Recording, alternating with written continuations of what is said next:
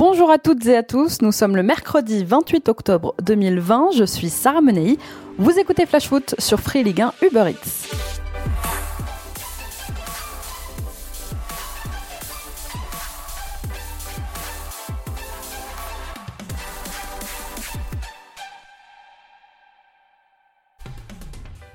Quand on n'a rien à perdre, il faut oser. Pas favori, la chance d'être qualifié en Ligue des Champions et d'accueillir le City de Guardiola à la maison. Alors autant jouer, non? On essaie au moins pour pas avoir de regrets, pour garder la tête haute. Clairement pas ce qu'ont fait les hommes d'André Villas-Boas hier soir. Pas au niveau, ça on le savait, mais surtout trop timide, trop inquiet.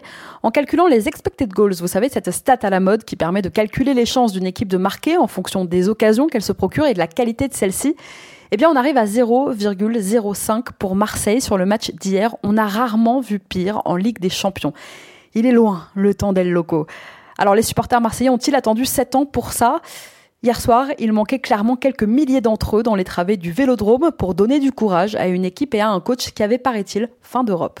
Ce soir, 21h, c'est Rennes qui négociera un déplacement compliqué sur la pelouse du FC Séville sans Eduardo Camavinga ni Steven Zonzi. Deux heures avant, c'est Paris qui sera à Istanbul dans un contexte très particulier sur fond de tensions politiques entre Paris et Ankara. Le PSG se rend sur la pelouse de l'Istanbul Başakşehir, un déplacement délicat et un match qui dépasse presque les frontières du sport. Repris il y a six ans par l'entourage du président turc Recep Tayyip Erdogan, le champion local est un club jeune avec lequel le président, grand amateur de foot, a même fait une petite apparition. Başakşehir, pas une grande fanbase par rapport aux autres gros clubs de la capitale, mais un soutien donc de choix. Dans ce bras de fer, un atout pour le PSG qui appartient lui aussi indirectement finalement à un État, le Qatar. Le petit pays de la péninsule arabique entretient d'excellentes relations avec la Turquie d'Erdogan et soutient même le président turc dans son conflit qu'il oppose aujourd'hui à Emmanuel Macron côté terrain, parce que c'est ça qui nous intéresse, l'UEFA a désigné le Suédois Andreas Ekberg pour arbitrer la rencontre. À 35 ans, il n'a que peu d'expérience à ce niveau et a surtout arbitré en Europa League. Le club stambouliote participe pour la première fois de son histoire à la compétition. Il a perdu 2-0 la semaine dernière contre le RB Leipzig, mais il a réalisé un véritable carton ce week-end en championnat contre Antalya Sport en s'imposant 5-1.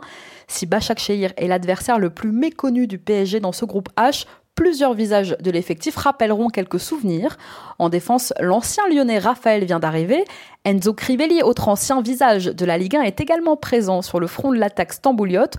Autre nom plus douloureux à entendre pour les Parisiens, celui de Dembaba, bourreau du PSG en quart de finale il y a six ans.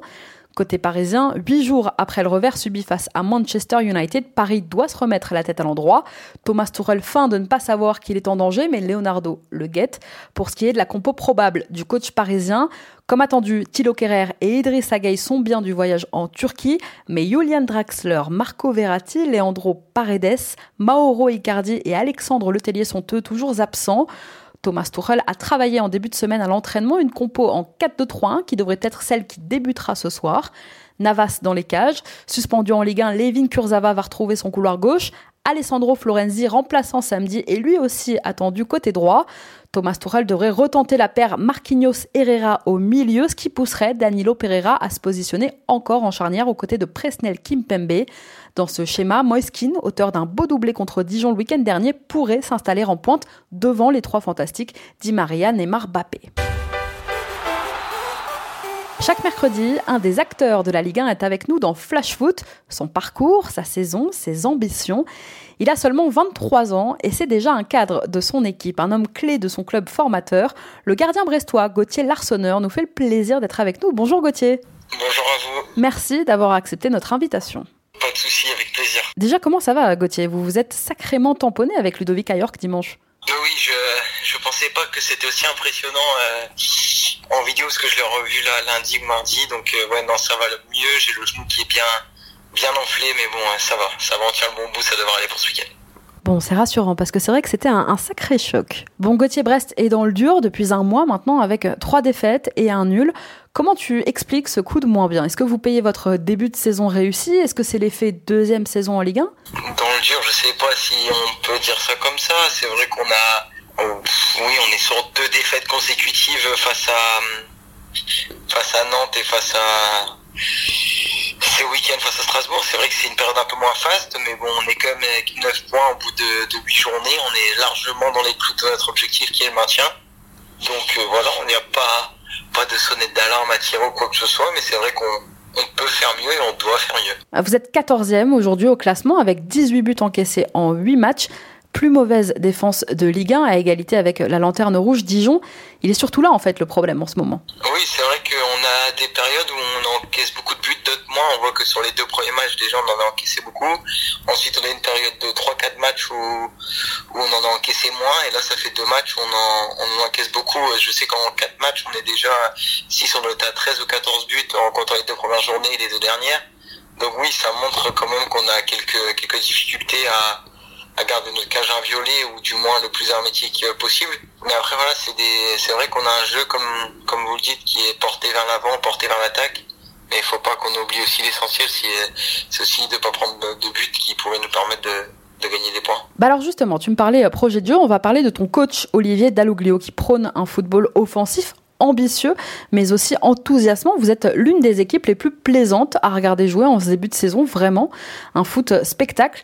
Développer le jeu au maximum, ça passe aussi du coup par toi à la relance. C'est clairement ce qu'il vous demande d'Aloglio dans le vestiaire? Oui, c'est vrai que j'ai un rôle euh, clé dans ce, bah, dans ce que demande le coach, parce que, que ce soit sur les 6 mètres, sur les sorties de ballon, je suis l'une des portes de sortie euh, principales où je dois aider beaucoup les défenseurs à à remonter le ballon en essayant aussi d'attirer un peu plus des attaques adverses pour avoir des, des espaces un peu plus hauts et ensuite euh, se projeter vers l'avant. Est-ce que le coach a rallié le groupe à ses convictions? Oui, bien sûr, parce qu'on avait déjà auparavant un coach qui était euh, porté vers l'offensive et porté vers le jeu par le, le biais du coach Furlan. Donc c'est vrai que le coach Elogio avait aussi cette philosophie-là auparavant et il continue de nous la nous l'inculquer au fur et à mesure des, des semaines qui passent. Et voilà, c'est à nous aussi de de bien bien tout tout saisir et aussi de voilà de savoir aussi faire la part des choses entre euh, attaque à outrance et quand même garder un équilibre qui pourrait nous favoriser à, à ramener des points en prenant moins de buts. Eh bien justement, on parlait du nombre de buts encaissés, ça rejoint le projet de jeu du coach finalement, marquer plus que l'adversaire, quel que soit le nombre de buts qu'on se prend derrière. Brest veut défendre en avançant pour récupérer haut, et finalement Gauthier, on se met en danger. Oui, c'est ça, c'est vrai qu'on voit qu'on on prend souvent des contres ou alors c'est sur des, phases de transition où on est un peu moins équilibré, où on a le ballon au départ. Aujourd'hui, c'est le football moderne où les équipes attendent de plus en plus et, et contre super bien. Donc, c'est à nous de, bah, pallier à ça en gardant un équilibre certain euh, pour protéger au maximum notre but et que je sois le moins vulnérable possible. Comment tes coéquipiers vivent-ils cette passe un peu plus euh, difficile? Certains sont vraiment dans le dur individuellement. On va pas les citer, je pense qu'ils le savent, mais comment est l'ambiance dans ce vestiaire brestois en ce moment? On sait, on doit faire mieux. Maintenant, comme je l'ai dit, on n'est pas non plus euh, tête basse. On a quand même euh, fait une, une, bonne, un bon début de saison qui, est correct dans l'ensemble. Même si on a eu, oui, des, trous d'air qui, sont indignes de joueurs de Ligue 1 ou de club qui, qui veut se maintenir au plus vite en Ligue 1. Bon, ça fait partie d'une saison, des, des aléas, des moments où on sera plus dans le creux ou plus dans, dans le surfer sur la vague comme on a eu quelques matchs. C'est à nous de, de relever la tête euh, ce week-end face à Rennes. Gauthier, tu penses pas que vous pouvez viser plus haut que le maintien? Je pense que ce serait trop présomptueux pour le moment. Maintenant, si on atteint le maintien le, le plus tôt possible, on verra où on peut aller. Mais je pense qu'aujourd'hui, voilà, on, entre guillemets, on dit qu'on prend beaucoup de buts, qu'on est la pire défense. Donc pour le moment, faut, faut pas lier à ça et faire le, le maximum pour engranger les points le, plus vite possible pour euh, jamais rentrer dans une, dans une panique, euh, une panique collective où justement là, les choses où le projet de jeu serait un peu mis de côté pour, euh, pour sécuriser plus la défense. Donc c'est vraiment pas l'objectif. Il faut qu'on continue avec nos, nos qualités et surtout pas se remettre euh, remettre tout en cause euh, dû à ces deux défaites là mais refaire le point et tout se remettre en question, c'est important aussi quand même. Bon, il faut dire aussi Gauthier que le départ en toute fin de mercato d'Ibrahima Diallo à Southampton vous a fait du mal. Avec lui est parti un peu de l'équilibre collectif. Oui, c'est vrai. Après, voilà, on... Ibrahima, la saison passée, il a joué son 28 matchs, il a dû en jouer euh, une petite quinzaine. Donc on voit qu'on a, on a quand même réussi à, à gagner des points sans lui la saison passée, même si c'est un joueur qui était très important pour notre équipe parce qu'il il gardait un certain équilibre entre l'attaque et la défense. Mais maintenant, on est forcément tous amenés aujourd'hui à peut-être aller voir un jour ailleurs. Donc pour Ibra, c'était le, le moment approprié, peut-être le timing, euh, le timing qui est pas au mieux pour nous parce que voilà, on l'a perdu en toute fin de mercato. Mais pour un club comme nous, c'est une vente importante et ça peut nous permettre d'évoluer sur euh, sur le marché des transferts plus sereinement dans les prochaines prochains mercato. Donc voilà, c'est comme ça aussi. Bah alors justement, on va parler un peu plus de toi. En 2008, tu intègres Gauthier le centre de formation du Stade Brestois. Tu as à l'époque 11 ans. Moins de 10 ans plus tard, tu disputes ton premier match de Ligue 2. Et en juin 2019, c'est officiel, vous fêtez avec ton club de toujours la montée, montée validée dès le mois de, mai à l'époque. Tu penses que tu pourrais quitter Brest un jour? On voit qu'aujourd'hui, euh, le football trading est de plus en plus important, où, les clubs ont besoin de finances et, et peut-être qu'un jour, c'est pas forcément moi qui mon mot à dire ou quoi que ce soit, ce serait pour le pour le bien de mon club. Donc voilà, là à ce moment-là, j'y réfléchirai pour voir où, est l'intérêt et moi, il faut que j'y trouve mon intérêt aussi. Donc voilà, aujourd'hui, pour l'instant, on est en on est en phase avec le, le club et peut-être qu'un jour on le sera moins et je serai peut-être amené à partir euh, pour différentes raisons. Bon, ce sera un petit déchirement quand même. Oui, mais après, c'est pas pour autant que ça ne sera pas mon, mon club de cœur et le club avec qui j'ai vécu les, les premières euh, superbes aventures de, de ma carrière. Maintenant, aujourd'hui, euh, je suis là et ça se passe super bien. On est en Ligue 1, on prend des points. Il n'y a pas forcément de raison aujourd'hui de, de s'alarmer ou de voir un, un avenir euh, plus, plus, plus guéri. C'est comme ton premier amour, Brest. Bon, tu reviendras à 35 ans pour y finir ta carrière, quoi. Bon Gauthier, je suis désolée, je sais que tu en as ras-le-bol, qu'on parle de ta taille. Je t'avais déjà interviewé par le passé, tu m'avais dit j'ai fait fermer des bouches par rapport à ça. C'est vrai que ça t'a beaucoup suivi pendant euh, ton adolescence et ta formation. Ça t'a un peu gonflé. Oui, parce que certaines, croyances du football euh, aujourd'hui font que euh, bah, des coachs de gardiens comme Christophe Lolichon qui ont inculqué ça dans bon nombre de, de cerveaux d'entraîneurs des gardiens français, qu'un gardien doit faire telle ou telle taille. C'est vrai que oui, ça, ça avantage sur certains certains domaines, mais on voit qu'aujourd'hui, euh, c'est pas critique de dire ça, mais certains gardiens qui font des, des, grandes tailles sont là que grâce à leur taille ou justement par leur euh, leur profil et non pas forcément les, les qualités adéquates dans les centres de formation pour euh, pour aller vers le haut niveau. Donc faut faire rentrer tout en cause, que ce soit le profil, les aptitudes du gardien, pas compter que sur un profil. Maintenant faut voir aussi euh, quel est le, jeu d'un gardien moderne et un gardien moderne doit va faire bien d'autres choses que entre guillemets que faire des sorties aériennes ou prendre de la place dans un but même si ça reste très important.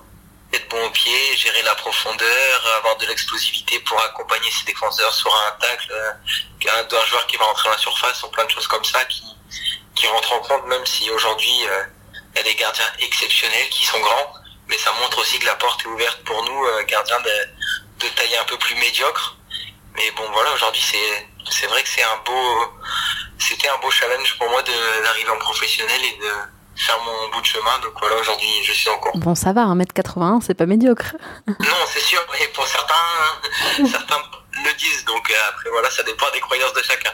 Est-ce que tu as, toi, un gardien de référence? J'ai, enfin, je sais que je me suis beaucoup inspiré des gardiens français parce qu'on a la chance d'avoir des gardiens qui sont très très performants depuis depuis un bon nombre d'années, que ce soit les Barthez, euh, même le gardien de nos générations, enfin avec lequel je peux encore évoluer, que ce soit les Mandanda, Lloris ou même Anthony Lopez qui est dans le championnat français depuis bon nombre d'années, sont des gardiens super solides et qui font des carrières euh, immenses sur lesquelles on doit apprendre beaucoup. Est-ce que tu es le genre de gardien qui parle beaucoup, Gauthier, avec euh, ses défenseurs? Tu communiques beaucoup avec eux? Oui, oui, parce qu'aujourd'hui j'ai un rôle assez important dans cette équipe qui est euh, d'essayer d'inculquer beaucoup de leadership de la part de derrière. Donc voilà, c'est moi qui qui ai ce rôle-là. Maintenant, il faut savoir le faire à bon escient et, et donner les donner des choses clés qui peuvent leur servir. Et est-ce qu'il y a un joueur qui t'a impressionné pour l'instant cette saison euh, en Ligue 1 mmh, Sur ce début de saison, non, pas encore. Plus en fin de saison, quand j'aurai fait le tour, je vous dirai lequel m'aura le plus impressionné. Bon, bah du coup, faudra se rappeler en, en fin de saison, c'est ça? Voilà, c'est ça. Gauthier, samedi, il y aura Rennes, déplacement au Roison Park pour ce derby breton de la 9 journée.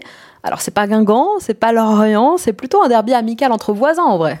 Oui, après ça reste un, un derby assez animé parce qu'on a vu que nos deux dernières confrontations ont été euh, plus qu'animé. On fait couler beaucoup d'eau sous les ponts parce que il y a eu les problèmes d'arbitrage, il y a eu que ce soit dans un sens ou dans l'autre, donc ça, ça a donné une petite rivalité sympa. Mais voilà, c'est vrai que c'est toujours toujours bien d'aller jouer dans les clubs environnants parce qu'on a vu que l'année dernière il y avait une grosse ambiance au Roison Park quand on est allé, il y avait une grosse ambiance chez nous parce que voilà les gens ont un cœur, ont une petite fierté quand même. En plus, ils sont en grande forme, même si là, depuis quelques temps, c'est un peu plus compliqué pour eux.